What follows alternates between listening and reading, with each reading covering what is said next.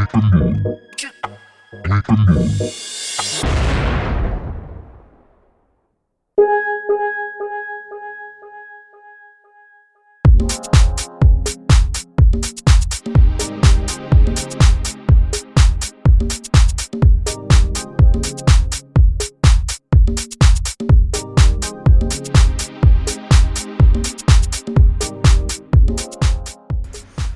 はい、こんにちは。ウィーケンドイートの時間です。パーソナリティのジェメンこと高間俊介です。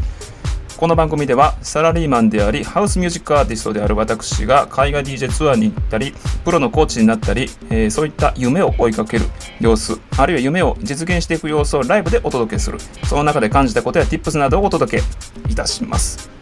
さて前回の放送では、えー、私がサラリーマンでありって言ったところがサラリーマンじゃなくなるかもしれない話えー、私会社の人事異動を断って、えー、今待ってる状態なんですけれどもワクワクドキドキしながらね、えー、待ってます。まあどっちかというとドキドキしながら待ってるんですけどまあそんな、え、状態をお届けしました。本日はその続きを少しお話ししてみたいと思います。まずは本日の1曲目、えー、G メンで Songs for Children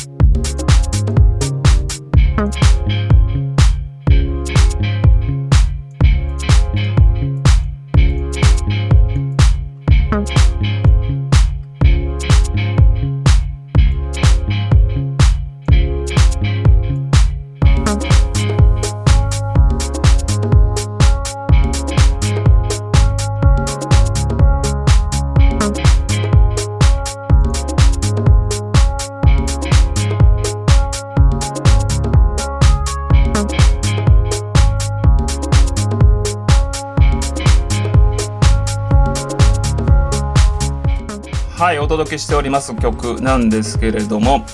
えー、この曲はですね私リリースをするつもりがなくて、えー、まあ、ちょっと知り合いの方から頼まれて作った楽曲 YouTube のチャンネル作ったからその BGM として使いたいんだよねっていうことでね、えー、作りました。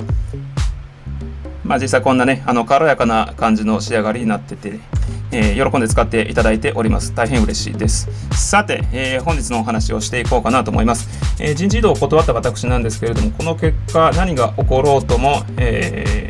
怖くはないよということまでは言ってないけど、えまあ大丈夫だろうなっていう楽観的な話で心境でいるということをお話しいたしました。で、今日はね、その判断軸、こんな感じで私は考えたんだよねっていうことを、えお伝えしていこうかなと思ってます。人事異動って、えー、なんか会社の都合で、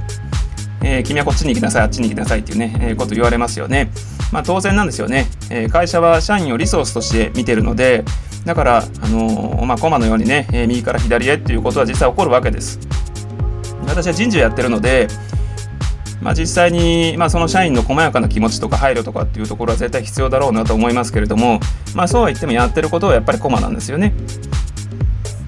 歯車としてね、えー、ちゃんと機能するようにっていうね、まあ、そういう側面で絶対あります。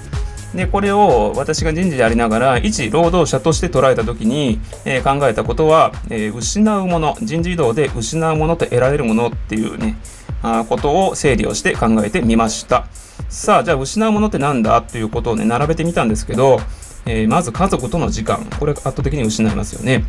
今一緒に暮らしている家族と離れて暮らすわけなんで、えー、失います。で仕事のプロセスが楽しめるかどうかはちょっとわからない。仕事自体がちょっと変わっちゃうので、まあ、そこについては新しい仕事をすることになるだろうなということで、えー、これは失うというよりも同時に得るものでもあるかもわからない。それから大阪で広げた人脈。まあ、今大阪に住んでいてでいろんな方とつながっている。その人脈が少し薄くなる可能性ありますよね。頻会う頻度が少なくなるので。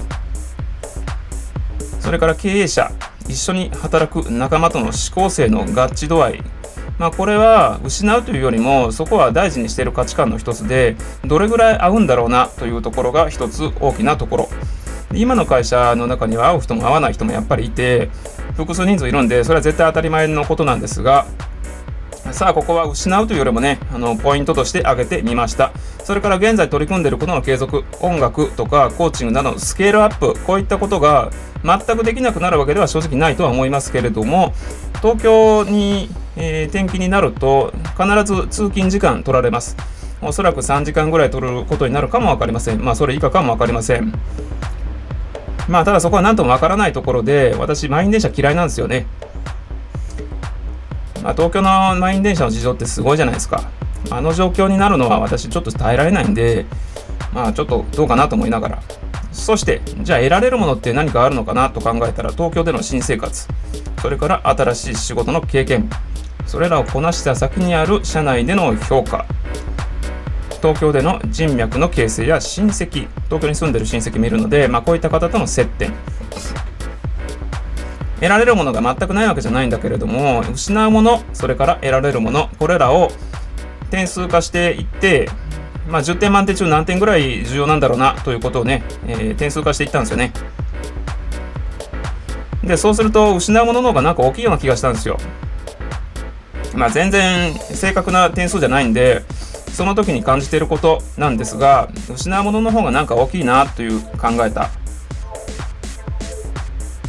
まあ、結果的に人事異動を断って仕事も失っちゃうことになるかもわからない。まあ、それでも私は移動を断ることの方が自分にとっては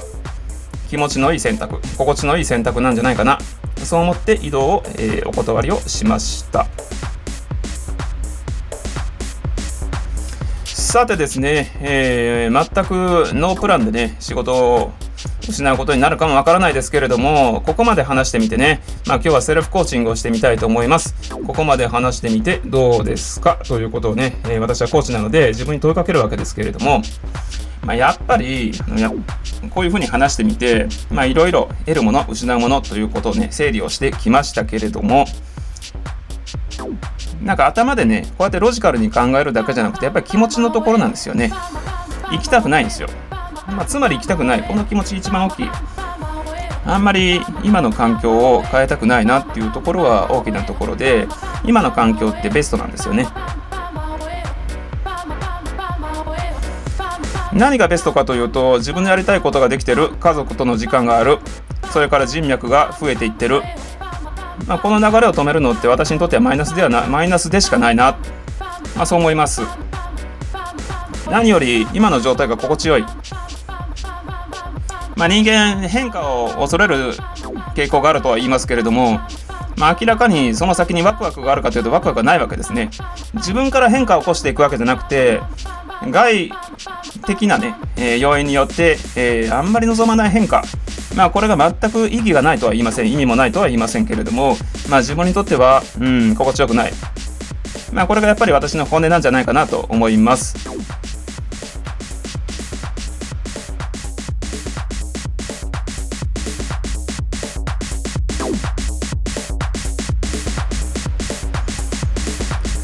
さて本日はね2曲お届けしております。ジェメンのパーマネントグループパーマパーマって言ってるからパーマネントグループです最近できた曲です。はい。さてね、えー、本日はこういった、えー、形で私の内面での、えー、心境ね赤裸々にお話をしてまいりました。さあここまでお話ししてみてねやっぱりあの自分の気持ちに気づいたのが、まあ、心地よくない方向にはいかないなということです。リスクは負うけれども、まあ、その先には私の思い描く未来が必ず待っているし時間はかかるかもわからない。一時的に苦しいかもわかんないけれどもそっちの方向に私は行きたいと思いました。はい本日は以上です。次回お楽しみに。